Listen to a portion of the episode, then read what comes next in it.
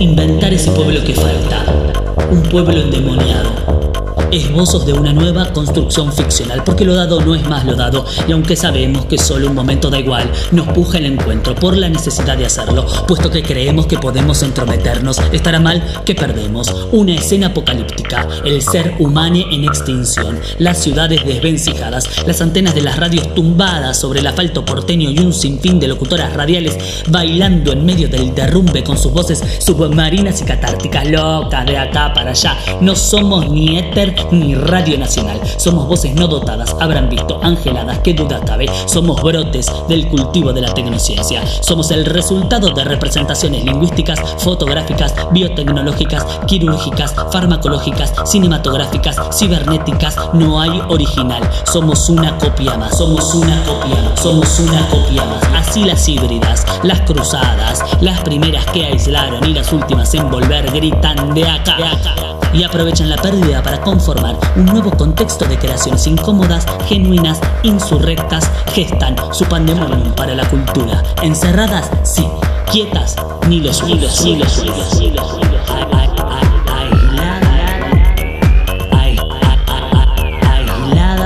Somos Pepa Gorostiza y vamos a estar hablando de lo que más nos interesa, la cultura.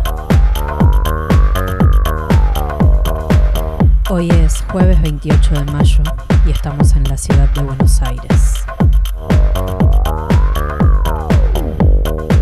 Invitadas estelares, recomendaciones y músicas eclécticas para mover ese esqueleto confilado.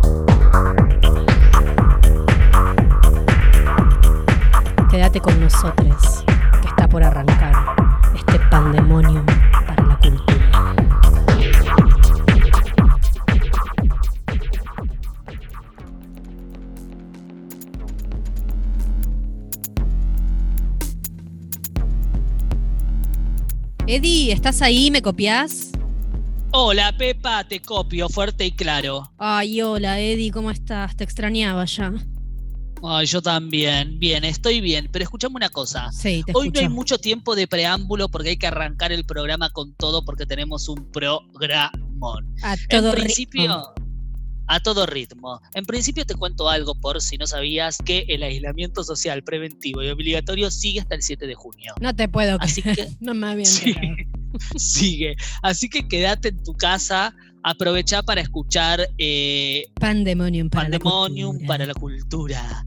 Episodio 1, episodio 2 y todos los programas que están subidos a eh, lavaca.org. Sí. Bien, eh, quiero hacer como medio una pregunta, vuelo de pájaro, ¿cómo fue la noche de los balcones? Estoy totalmente eh, intrigado. Ay, debería ser una buena corresponsal, Eddie, en este momento, porque me tomás un poquito desprevenida. Mira, lo primero que puedo decirte es que para nuestra fortuna pareciera no haber sido nada demasiado convocante porque no hubo mucha repercusión. Eso es algo bueno. Eso es, para nosotros es algo bueno. Eh, lo que sí puedo decirte con una investigación que hice así a grosso modo, decir la investigación quizás es demasiado, pero lo que pude husmear en redes, es que la indignación de la gente parece estar más del lado de la crítica por los ruidos molestos que por la precarización de los artistas. Con lo cual, cualquier parecido con una radiografía de nuestra sociedad es pura coincidencia. Esto es lo que, lo que puedo comentarte un poquito, que investigué en redes.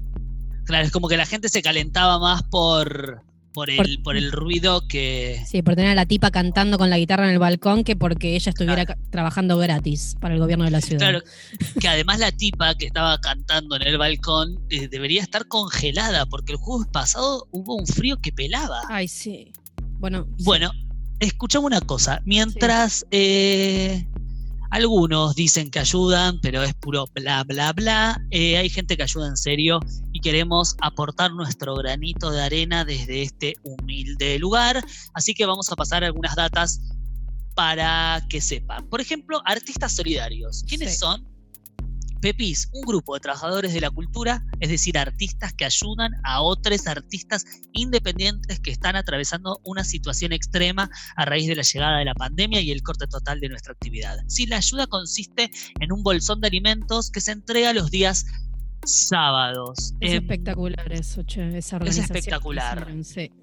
Es espectacular. Para ayudar, pueden acercarse con alimentos a salas teatrales, sí que están recibiendo donaciones, o hacer una donación por transferencia bancaria para la compra de esos alimentos. Se está trabajando en Capital Federal, en la provincia de Buenos Aires, zona sur y zona norte, en La Plata y en Rosario. Para más información, escriban un mail a artistasolidarios.oc.gmail.com o búsquenlos en Instagram, artsolidarios y ahí van a encontrar, la verdad, mucha más información y más detallada y la verdad van a los, va a guiar de una manera mucho más fácil. Sí, pero no dejen de buscarlos. estaba pensando, bueno, vengo pensando en esto. Creo que, que esta situación, digamos, que estamos viviendo está dejando en evidencia todo lo que ya pasaba, pero que quizás muchos, muchos eh, no querían ver y ahora no podés hacer ni oídos sordos ni ojos ciegos a, a lo que está pasando, ¿no? Me parece que se están viendo las distancias enormes que hay y que ya había.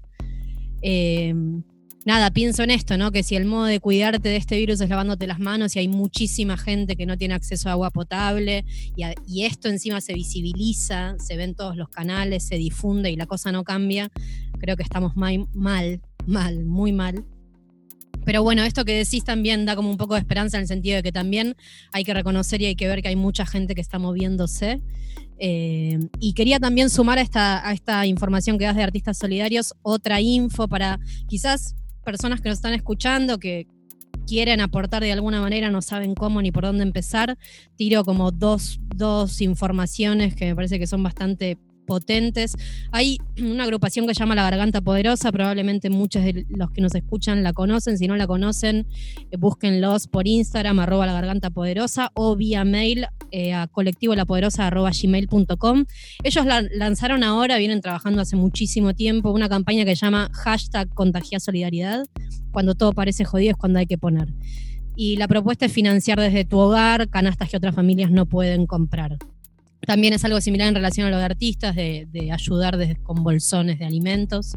Eh, y después hay, otra, otra organización que se está dando, hay muchas, ¿no? Pero quería nombrarte otra que se llama Convidarte, no sé si escuchaste algo, Eddie. Eh, sí, algo he escuchado, pero demos la data para la gente que, damos la data. Es, del otro lado. Sí, es, es también una red de, voluntarios unides que tratan de hacer llegar un plato de comida a quienes más lo necesitan. Y bueno, la, opción, la opción que tiene esto es que también puedes sumarte cocinando, digamos. Lo puedes hacer cocinando desde tu casa o si tenés un auto, puedes ayudar con la distribución de bandejas y viandas o también con alguna donación económica destinada a la compra, también puedes ayudar. Eh, y se están entregando viandas actualmente a más de 25 comedores de, la ciudad de Buenos Aires y el Gran Buenos Aires. Para más información también www.convidarte.com.ar. Bueno, no sé, me parece que está bueno saber que hay mucha gente organizada en, este momento y, si bien parece que todo es, es muy duro, quienes podemos o quienes pueden ayudar de alguna manera, me parece que es un buen momento para hacerlo. Sí, que todo suma, que no es necesario hacer transferencias bancarias de 50 mil pesos, los que, les que no podemos. Eh, poder colaborar un poquito desde nuestro lugar con lo que tengamos siempre, realmente siempre suma para estas estrategias de redes y de ayuda y de solidaridad, etcétera. Exactamente. Bueno, les recordamos a todos y a todas y a todos que si quieren comunicarse con nosotros pueden hacerlo vía Instagram, arroba Edi García, arroba Josefina Gorostiza. Seguimos en este Pandemonium y llega el momento de presentar por primera vez a nuestra recomendadora de lecturas. Claro que sí, le damos una cálida bienvenida a Laura Zudar, escritora, directora teatral, licenciada en artes en la UBA, dramaturga y docente. Es un enorme placer que una joven brillante como ella forme parte de este programa, Eddie. Un placerazo. Laura, ¿estás ahí? Aquí estoy, hola. Hola, Laura. Hola. ¿Cómo estás? están? Bien, vos. Bien, ustedes. Bien. Bien. Acá. Muy contentos, contentes de que compartas con nosotros un poco este pandemonio. Muchas gracias por la invitación. Estoy muy contenta, yo también. Em, y les voy a hacer la presentación de quién es mi, a la vez mi invitado a, este programa. Sí, ansiosas. bueno, les cuento. Em, traje a una persona, voy a contar primero cuál es la razón por la cual la traje y después la voy a develar, así generamos como unos tres segundos de misterio. Me encanta. Amo, amo misterio. ¿Les parece? Sí, me encanta. Bueno, eh, me parecía que, está, que es hermosa y que comparto mucho la hipótesis que ustedes tienen eh, a la hora de crear este programa, ¿no? Esta idea de una bailarina y un actor que no pueden estar poniendo el cuerpo, entonces van a poner la voz, ¿no? Como algo de esa síntesis. Em, y, pensar cómo algo de eso puede relacionarse con la escritura o, o qué autor o autora de alguna manera piensan esa relación entre el cuerpo y la voz y se me venía como, se me venían varias opciones, pero una era como que brillaba y volaba y saltaba con, toda, con todas sus plumas alrededor. Eh, y es este escritor, performer, marica, comunista, india, pajarraca, proleta, la gran, gran, gran, gran Pedro Lemebel. ¡Ah! Eh. Em, y digo todo esto y también lo tengo que desdecir y empezar como a borrar cada una de las características que acabo de nombrar para nombrar a Pedro Lemebel, que es todo eso, pero también es toda la marginalidad detrás de eso. Como me parecía re difícil poder presentarlo sin caer en algo que de lo que él habla muchísimo, que es como el problema de la etiqueta, ¿no? Y el problema de eh, volverlo un sujeto fácilmente fichable y neutralizable, ¿no? Como decir, ah, bueno, es la escritora marginal, la escritora proleta, algo de eso con lo que combate muchísimo. Está buenísimo eso. Está, está bueno eso para pensar una presentación, es como la presentación imposible. La presentación imposible. Claro, ¿cómo presentar a alguien sin... habría, que hacer habría que hacer silencio quizás. Claro, o la suma de todas esas etiquetas no la puede albergar el lenguaje. ¿Qué es la suma de esas etiquetas? Pedro Lemebel, no sé. Totalmente, totalmente. Igual, un, poco, un, poco igual lo que dijiste, Lau, como es todo esto y también es lo no todo esto. Me parece que está bueno eso. Sí, es, es, todo eso y es como, como juntar y borrar todo eso al mismo tiempo.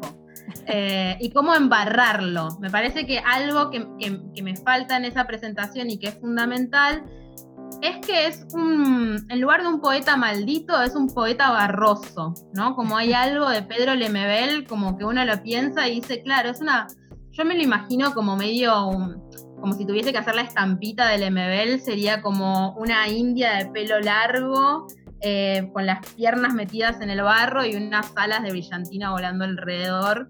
Eh, y si quieren le metemos el martillo y la voz que tenía pintada en muchas de esas fotos como para completarlo. Pero es como un poco ese, ese también pastiche o, collage entre lo que para mí es como todo lo que está en el orden de lo interesante, al menos políticamente, ¿no? Como y estéticamente.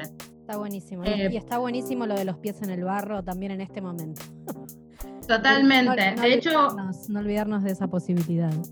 Sí, los pies en el barro eh, y, algo de lo que también viene como a colación, porque le me ven de alguna manera, a mí lo que me flashea es que un poco siempre, siempre hay como eh, algún texto que dialoga con el contexto, ¿no? Como siempre digo, eh, problema que estemos pensando, hay un texto del MBL para dialogarlo, y eso me parece como brillante. Y pensaba también como, bueno, ¿qué, de este contexto, qué del contexto del virus, qué del contexto de poner el cuerpo, podíamos eh, relacionarlo con Lemebel? Y se me venían dos cosas. Por un lado, esta idea de eh, la voz, hay una frase muy, muy preciosa de Lemebel que dice, no hay abecedario que se sostenga cuando el cuerpo se desmorona. ¿No? Como esta idea de que el abecedario está contenido por un cuerpo. Mm. Digo, y hablar y escribir y pronunciar eh, se hace desde, con, por y para el cuerpo, ¿no? Mm. Eh, creo que hay algo de eso que por supuesto está como muy habilitado en Lemebel porque además de ser escritor, era performer y tiene un grupo increíble que, que son las yeguas del apocalipsis, que son Pedro Lemebel y Francisco Casas, dos personas, pero se llaman como un millón y hacen unas cosas miles, miles de yeguas. Increíbles, que de paso me desvío un segundo y hay un libro de Francisco Casas editado por Mansalva que es precioso, para, que se llama Bocas, algo con Bocas.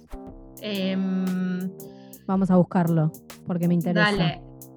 Eh, si no, en un, hago un corte un segundo y lo busco en la biblioteca, pero para, para no hacer esa. No, ahí, ahí, lo, ahí lo buscamos nosotros. Dale.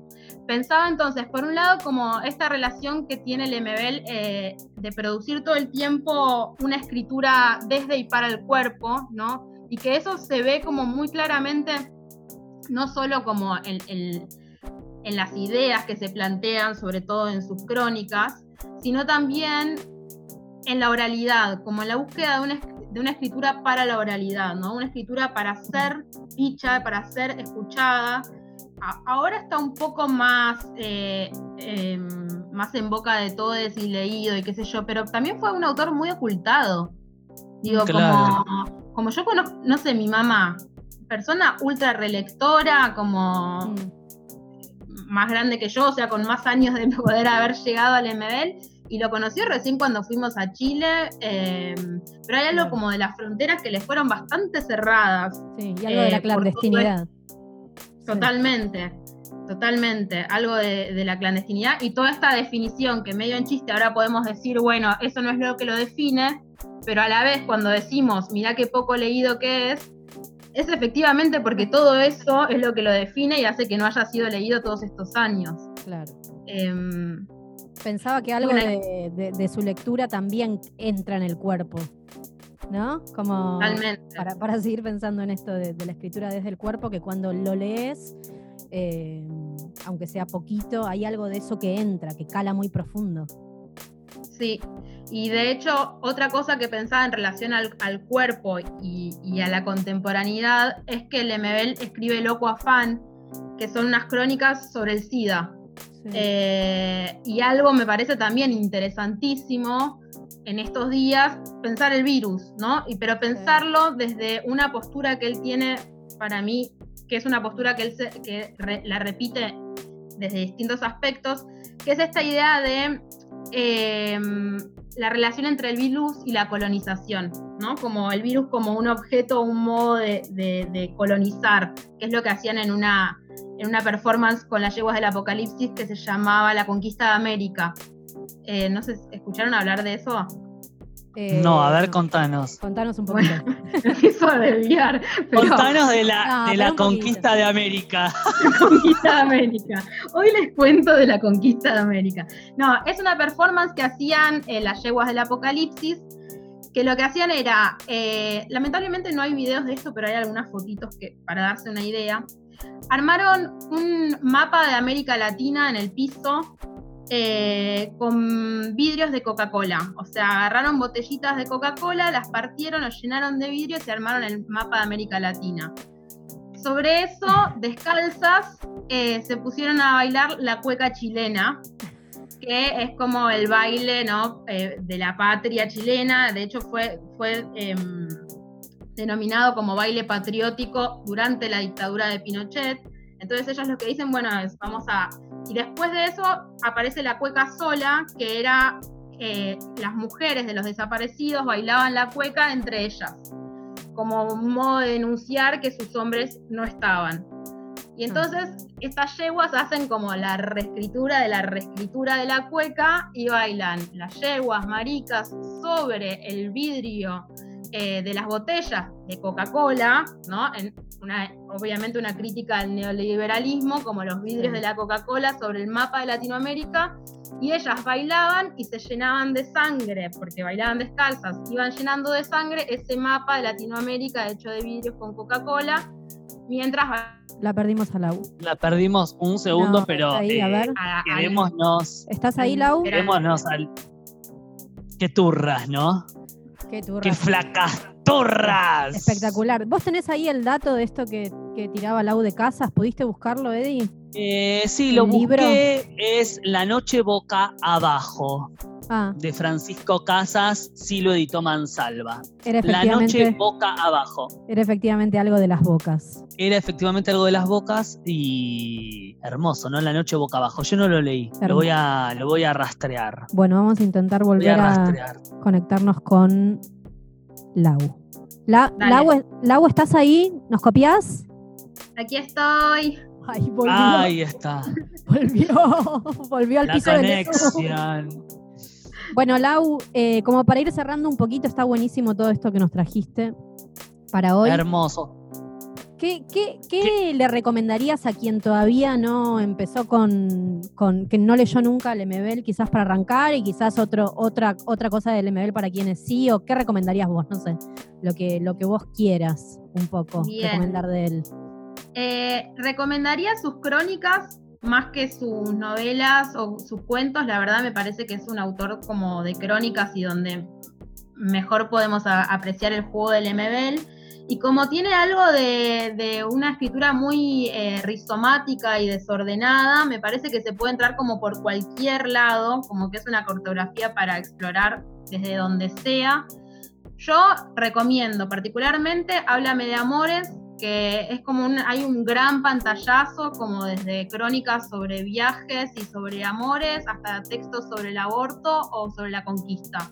Me parece Bien. que es como un gran pantallazo para entrarle. Buenísimo. Un buen momento para entrar. Háblame de amores. Ay, qué lindo Sí. además el, Ah, el titulazo. hermoso. Sí.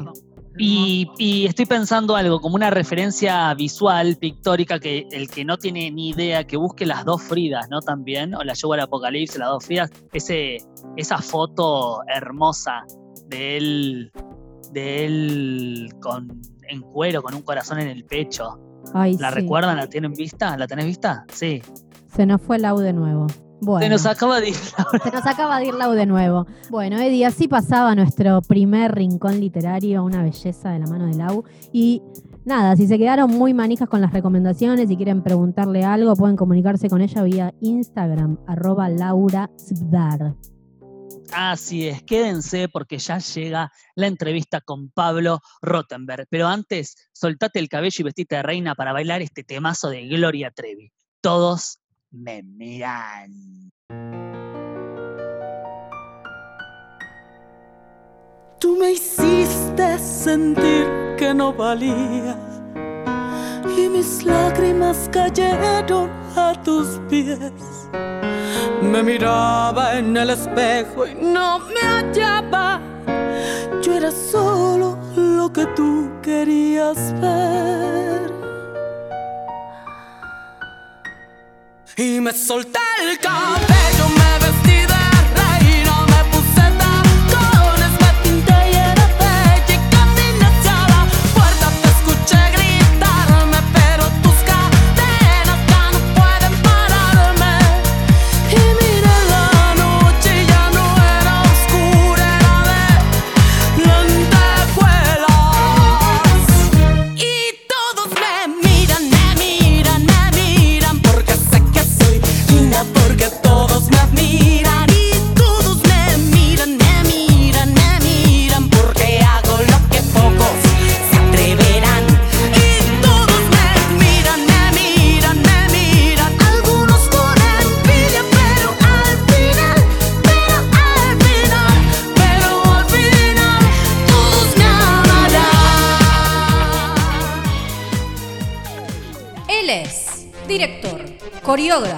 bailarín, músico y docente. Y como si esto fuera poco, también es licenciado en cinematografía.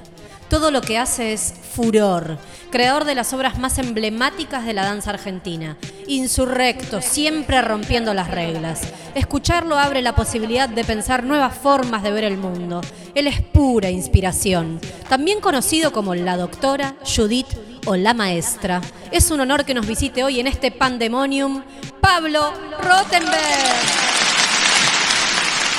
Hola Pablo. ¿estás Hola aquí? Pablo, bienvenido. Hola, ¿Cómo están, Pepa y Eddie? ¿Cómo están? Bien. Gracias por invitarme. No, gracias a vos Bien, ¿y por vos? Bien, espléndida.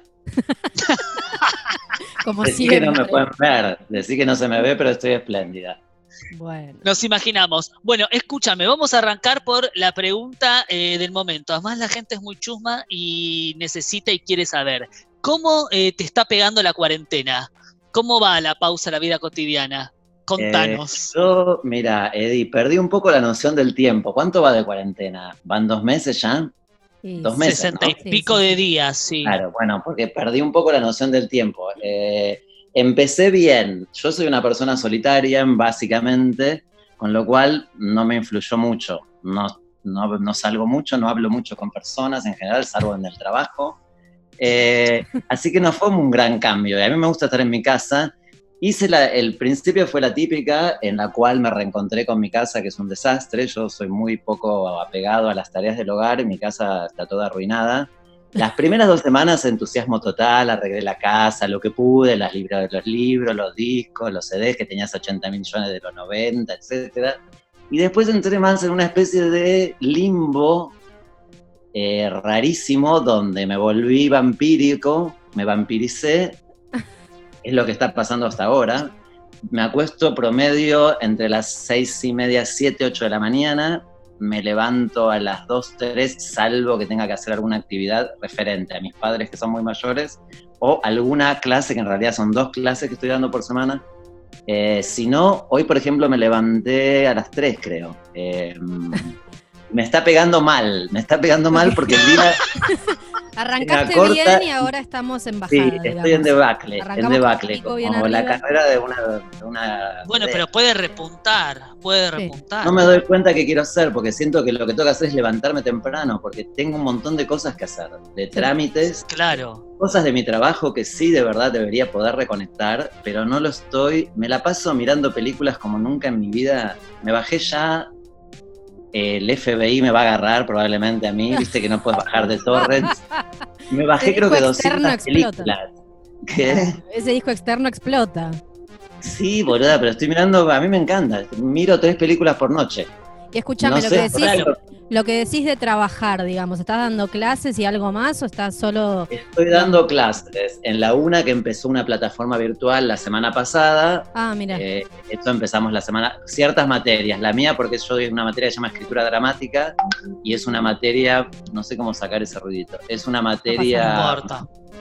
es una materia. em, más ¿cómo se teórica. Eh, teórico-práctica. Entonces, Claro. en ciertas materias eh, tenemos que estar, tenemos que dar, digamos. Em, ¿Cómo se llama? Y. mm, Bueno, ¿Por y te estás dando, no, mujer? te estaba preguntando por el trabajo, ¿estás dando las clases de la una y estás dando alguna otra clase más? O Y es clases en una escuela privada que yo doy hace mucho que se llama Viceversa.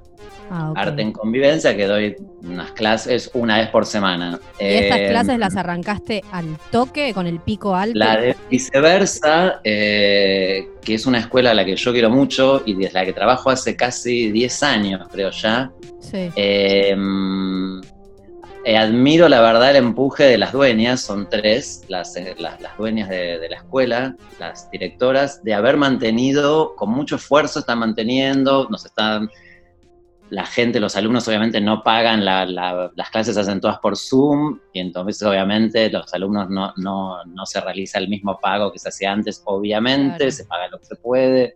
Para mí es un emprendimiento muy valioso el de ellas, en un, en un ámbito privado, Mm. las alumnas, yo estoy contento dentro, bueno, eh, viste que es difícil adaptarse a este formato de clases. Yo, Sí. no sé, también es generacional. A mí me resulta rarísimo dar las clases vía Zoom.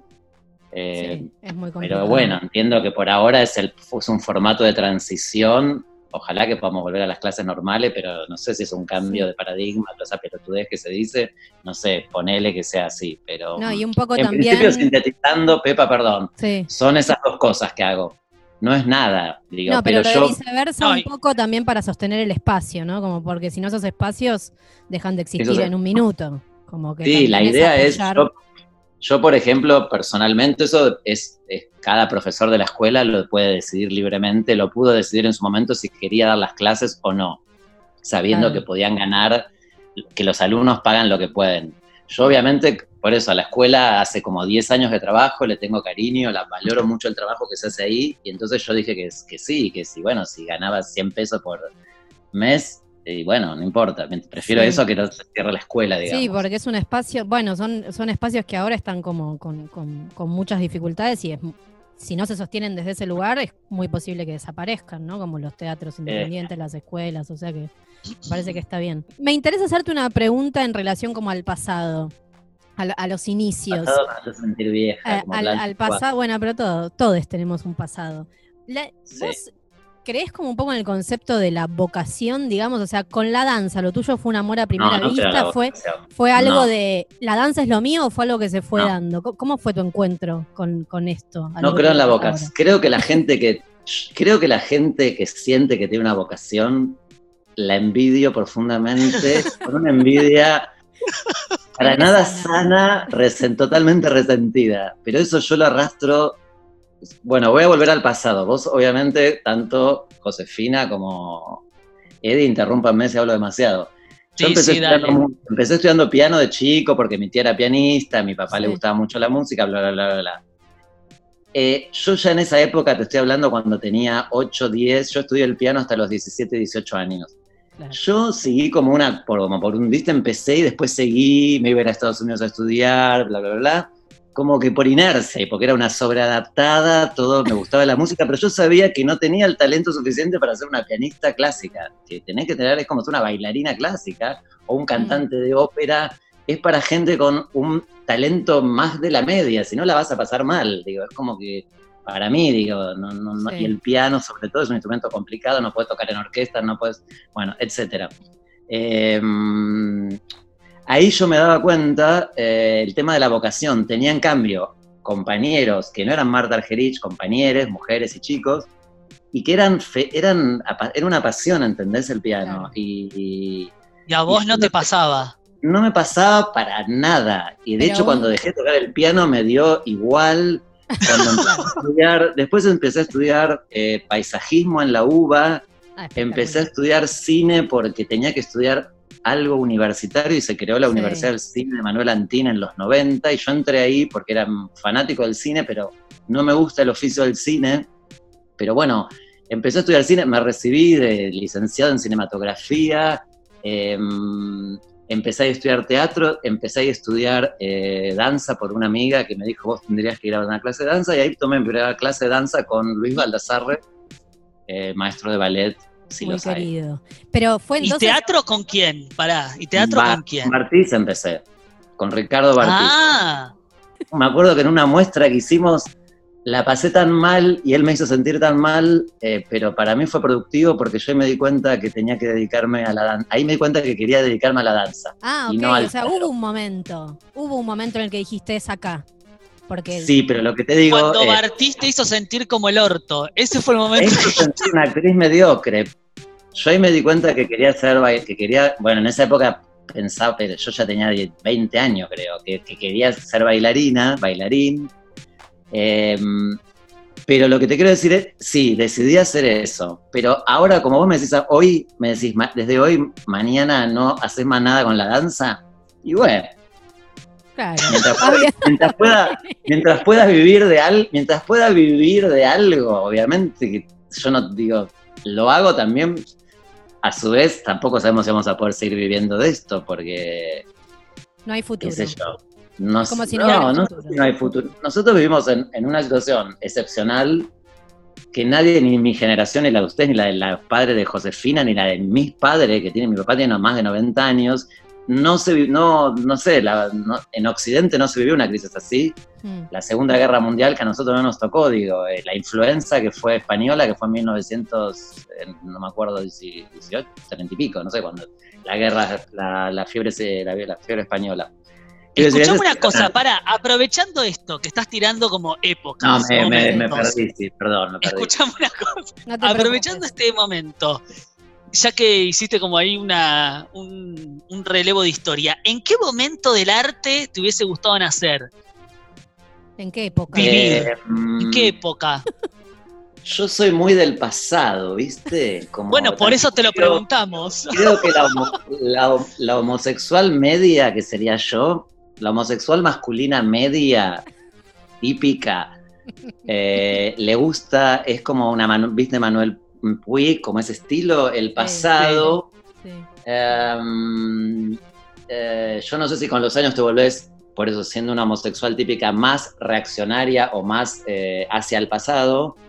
Eh, me gusta, mm, no sé, me imagino que no- de verdad no querría vivir en el siglo XIX, por ejemplo, o a principios Ah. del siglo XX. Porque de- quizás era una mierda todo, pero Claro. me imagino que me Claro, gustaría.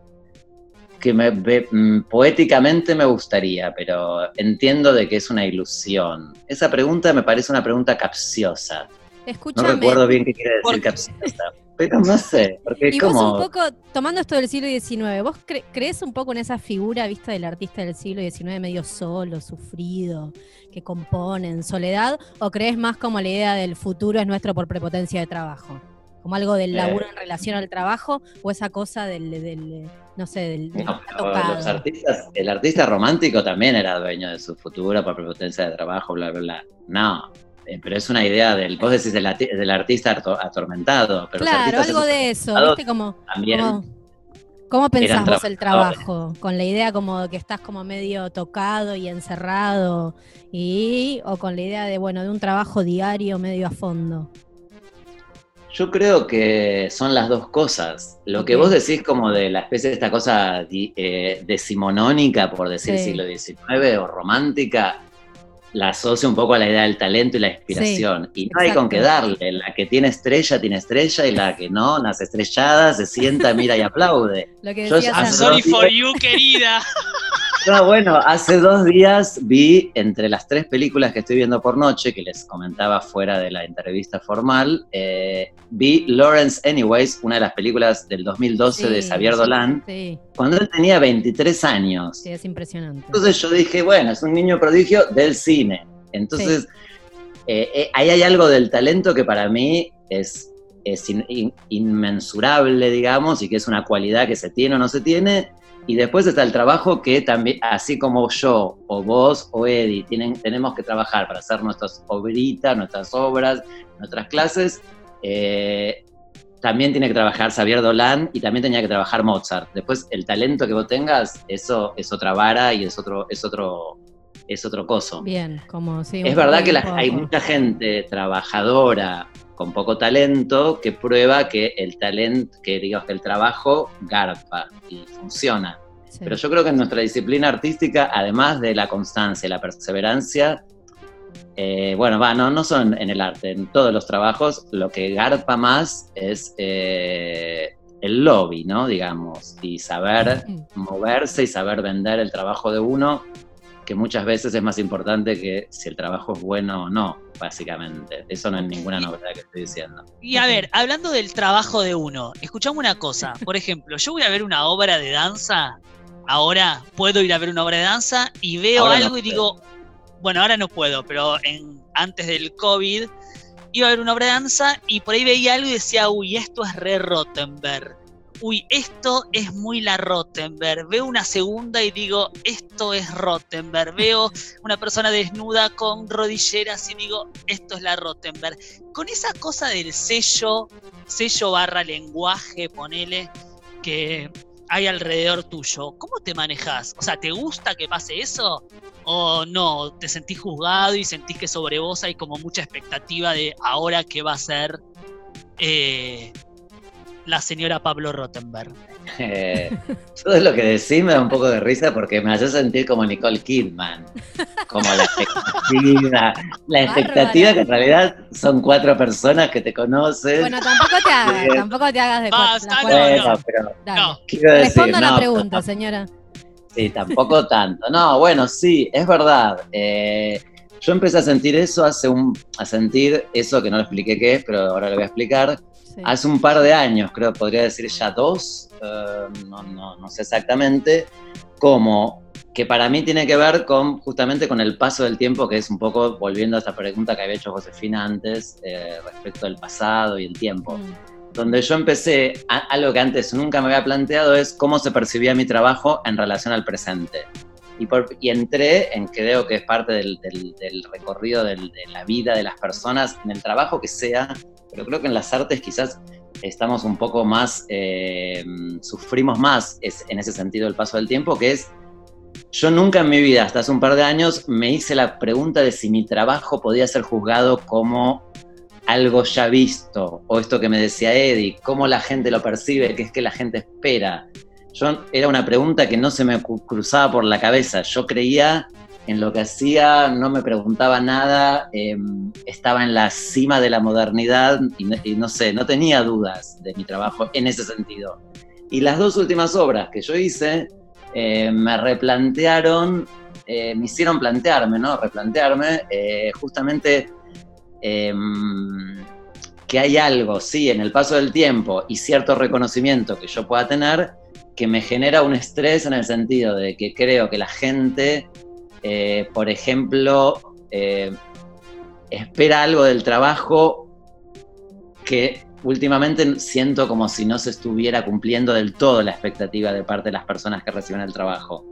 Entonces yo estoy como una especie de crisis, por eso en, esta cuarentena veo que la gente tiene como muchos impulsos creativos y no sé qué, y a mí me agarró más una especie de como de distanciamiento de mi trabajo, porque no, como que no sé si tiene que ver con esta crisis en la cual yo no estoy seguro de qué es lo que tengo que hacer y qué es lo que la gente querría ver y mm. creo que lo que hago ya no, no, es interesante para las personas porque las artes escénicas, no hace falta que lo aclare, es una característica muy de las artes escénicas la novedad. Viste que es como que uno lee un libro viejo y no es lo mismo, uno ve una película hace 50 años y la ve, pero uno ve una obra de hace 5 años y le parece que es una cosa antigua, pasada de moda.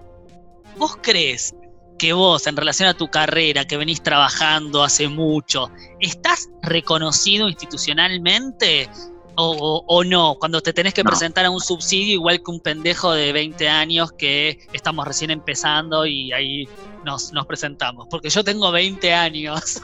Vos no tenés 20 años. Eh, escúchame. No, yo creo que no, que no, eh, que el problema con la danza es que no tiene ningún tipo de reconocimiento en Argentina, la danza contemporánea a la que yo me dedico. Yo conozco personas en actuales cargos eh, político-culturales que sí me conocen, Pablito, Pablito, qué lindo tu trabajo, pero ahí queda. Entonces, eh, en ese sentido, a mí me genera una furia tremenda la relación, el desbalanceamiento que existe entre la danza y el teatro. Eh, porque siento que todo es difícil, no entrando en la cosa llorar argentina, eh, todos sabemos cómo es acá, eso no hace falta que lo aclare. Lo que quiero decir es, si todo es difícil, eh, en la, viste, yo comparo el teatro con la danza porque son las disciplinas que están más relacionadas en relación a la escena y al, formato en que se producen, digamos. Eh, me, me, enerva que eso no pueda cambiar de una manera. Siento que la generación, por ejemplo, de Josefina, está haciendo cosas para que eso avance más rápido de que en mi época eh, de que no se pueda igualar un poco el desbalanceo que hay entre esto que yo te digo, un funcionario de algún área cultural, político-cultural, me conoce a mí, conoce un director de teatro de mi misma generación, de mi misma producción, más o menos iguales, nadie Pina Bausch ni Grotowski, quiero decir, eh, pero las posibilidades de trabajo de ese director, directora de teatro, comparadas con las mías, son del 90 contra el 10%. De que a mí me llamen, en un lugar de, oficial, que a mí me paguen un trabajo, para hacer trabajos serios, digamos, no obras con un subsidio de prodanza, que ya sabemos que está buenísimo que exista prodanza, pero que lo que te puede dar no alcanza para hacer una obra profesionalmente en el sentido de que yo, la gente y todo podamos ganar plata, además de hacer la obra. Entonces creo que no, que sí, se me reconoce en un sentido, pero en un sentido que es demagógico y que es eh, falso en un punto y que a mí me, enfurece, me deprime y bueno, y trato de, eh, bueno, de, hacer mi, militancia eh, o mi, trabajo para modificarlo. Escúchame, Pabli, vamos a entrar un poco al territorio de la fantasía. Si pudiera fantasear opciones de arte eh, en el siglo XXI después del corona? ¿Qué te imaginas que podría pasar? Para mí, yo lo digo, Josefina me conoce más, en, broma digo, el ser humano es una mierda y la historia humana es la historia de la mierda y de la repetición de la mierda. ¿Viste cuando empezó mm. esta crisis? Hubo un momento, yo me acuerdo en las redes que me ponía muy nervioso leerlo, pero que en un punto también sentí que podía haber algo de verdad. Que, que después de esto todo iba a ser distinto iba a dar lugar a una... Al principio había mucho hincapié en una sociedad más solidaria. Después de golpe empezó a aparecer eh, que no, que esta crisis va a dar lugar a una cuestión de replanteo del poder y de, los, de quienes manejan el poder y cómo se maneja el poder eh, por ejemplo, la- el tema famoso de la información, como pasa en Sí. Asia, el control sobre la, sobre la información de la vida de las personas. Sí. Eh, entonces, digamos, eh, empezó a pasar para ese lado más eh, dramático, menos esperanzador. Y eh, cuando vi la famoso video que todos vimos del primer día de la cuarentena que se levanta en París, la gente haciendo cola para entrar en Zara, en la avenida Le Champs-Élysées. Entonces, lo que pasa es que decís que no, nada va a cambiar. Mm. Entonces, la yo lo que siento es que la historia y los, los acontecimientos, por más terribles que sean, yo soy muy fanático de la, de la época de la Segunda Guerra Mundial en Europa. Es un tema que me apasiona por cuestiones familiares. La, digo, Europa como símbolo del mundo civilizado eh, pasa la peor masacre de la historia o una de las peores masacres de la historia. Ya va a haber, dentro de poco van a ser 100 100 años de la guerra, pero digo, ya es como que eh, se está volviendo de nuevo a los gobiernos de ultraderecha en Europa. Eh, entonces es como que todo es una especie de ciclo de mierda donde nada nunca cambia. Entonces lo quiero decir, yo creo que las perspectivas de esto también, cuando se decía va a haber un cambio de paradigma en relación a cómo se va a producir. Ahora, bueno, estamos, ahora se está, uno está obligado a hacerlo si quiere seguir produciendo. Yo particularmente no estoy haciendo nada porque no, no me dan ganas de producir nada, pero la gente Sí. que veo que quiere producir, me parece interesante que, que busquen alternativas, etcétera, etcétera, que me parece que son transi- transitorias. Claro. Eh, a su vez, yo creo, en algún momento se va a encontrar una vacuna y todo va a volver a ser igual, hasta que aparezca, qué sé yo, otra tragedia, pero O sea, ¿pensás que en Eh, un año vamos a volver a las salas a hacer las obras? yo creo que sí, me parece que sí. Quienes quedemos y quienes queden. Yo creo que sí. Y que lo, lo que quiero decir es que no. que, que no sé qué cambio. Para mí el, el ser humano es muy estúpido. Está mal, ¿cómo se dice? Ser humane. Es como un ser estúpido. Entonces es como que la idea del cambio, no sé, es difícil que se pueda implementar porque la idea de un cambio con signo positivo es difícil porque la historia nos da la prueba todo el tiempo de que es como imposible Sí. todos los grandes sueños de la historia siempre se vieron truncados. Es como, no sé, yo no, no soy pesimista, pero y tampoco por eso, y tampoco soy un No. historiador ni un sociólogo. No, no lo digo pesimistamente, lo digo porque el entusiasmo pueril me parece objetiva. insoportable, ¿no? Y el entusiasmo tonto sí. me parece, eh, me pone muy nervioso. Mm. Entonces yo creo que sí, quizás haya que hacer cambios y se modifiquen cuestiones, pero la verdad es que no lo sé. No, no, no me quiero Bueno, Pablo, es un placer escucharte, pero el tiempo es tirano también en nuestro programa de radio. Yo seguiría, seguiríamos hablando 20 horas, Horas, de horas. horas, Sí, sí. como si Además- estuviésemos en museta, pero no podemos. Eh, llegó el momento de cerrar esta entrevista con nuestro Pandemonium Choice. La propuesta es muy fácil, es que vos tenés que elegir una de las dos opciones que te vamos a dar y si ninguna de las dos opciones te, convien- te convence, puedes elegir la ya conocida opción paso, ¿no? ¿Estás preparado? Sí. Bien. Vamos. Va- ¿Qué pasa? ¿Tenés alguna duda? No, no, me pone un poco en estado de alerta. Que me Y sí, Es está el, bien. estado, es el ese- estado que más nos gusta, ¿no? Los artistas escénicos. Ok. Bien. Bien, lanzamos. ¿Cuarentonga o cuarentanga? Cuarentonga. Cine europeo. Me cine, suena más masculino. Me suena cine, más cine europeo o cine shampoo. cine europeo.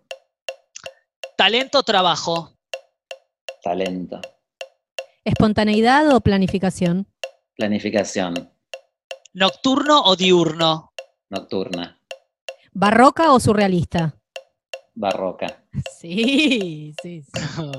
¿Amo o esclavo? Esclava. ¡Vamos! Sexting o una buena porno. Eh, sexting. ¿Hiperproductiva o inactiva? Hiperproductiva. Monogámica o poliamorosa. Monogámica. ¿Autoexplotada o emprendedora glamorosa? Autoexplotada. Porrera o pastera. Pastera. ¿Lives de Instagram o meditación? Ninguna. ¡Vamos! Neoliberalismo o fármaco-capitalismo. Farmacocapitalismo. ¿Casualidad o destino? Destino. ¿Humor o drama? Drama, ¿Polémica o conciliadora? polémica, ¿Batata o membrillo? membrillo.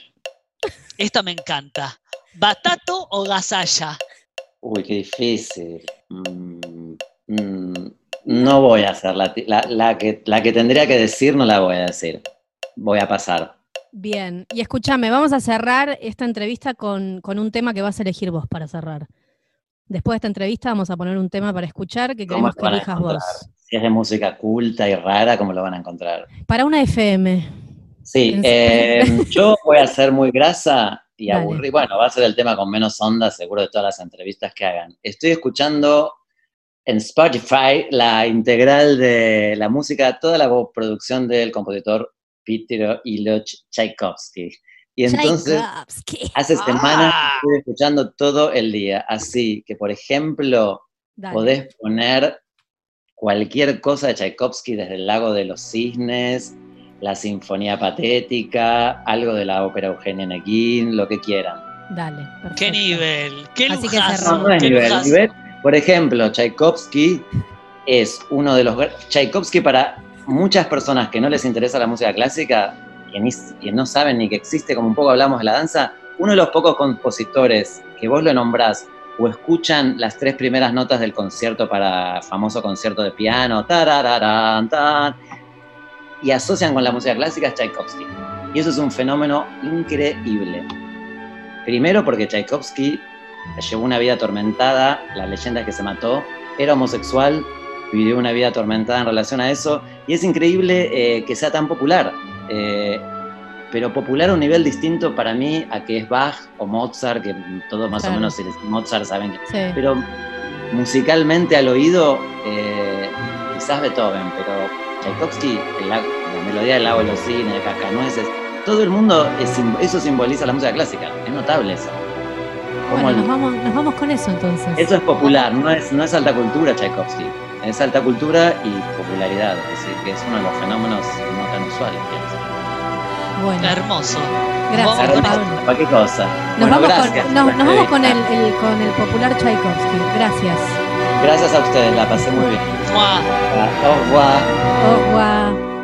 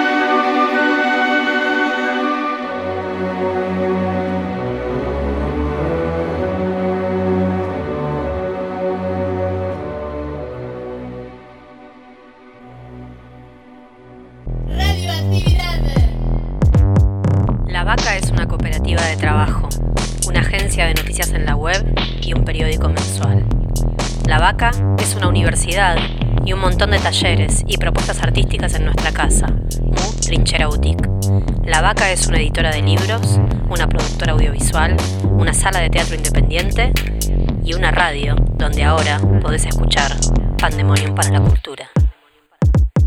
Queremos contarte que acaba de salir la revista Mu, que es el periódico mensual de Cooperativa La Vaca. Entre muchas notas que vas a poder leer, queremos hacer foco en la nota que hicimos sobre el teatro y que en el primer programa de Pandemonium para la Cultura ya estuvimos comentándote algunas cositas. Entrevistamos a ocho dramaturgas y dramaturgos para charlar sobre este momento y cómo lo están viviendo los teatristas. ¿Cómo serán los textos producidos durante este tiempo?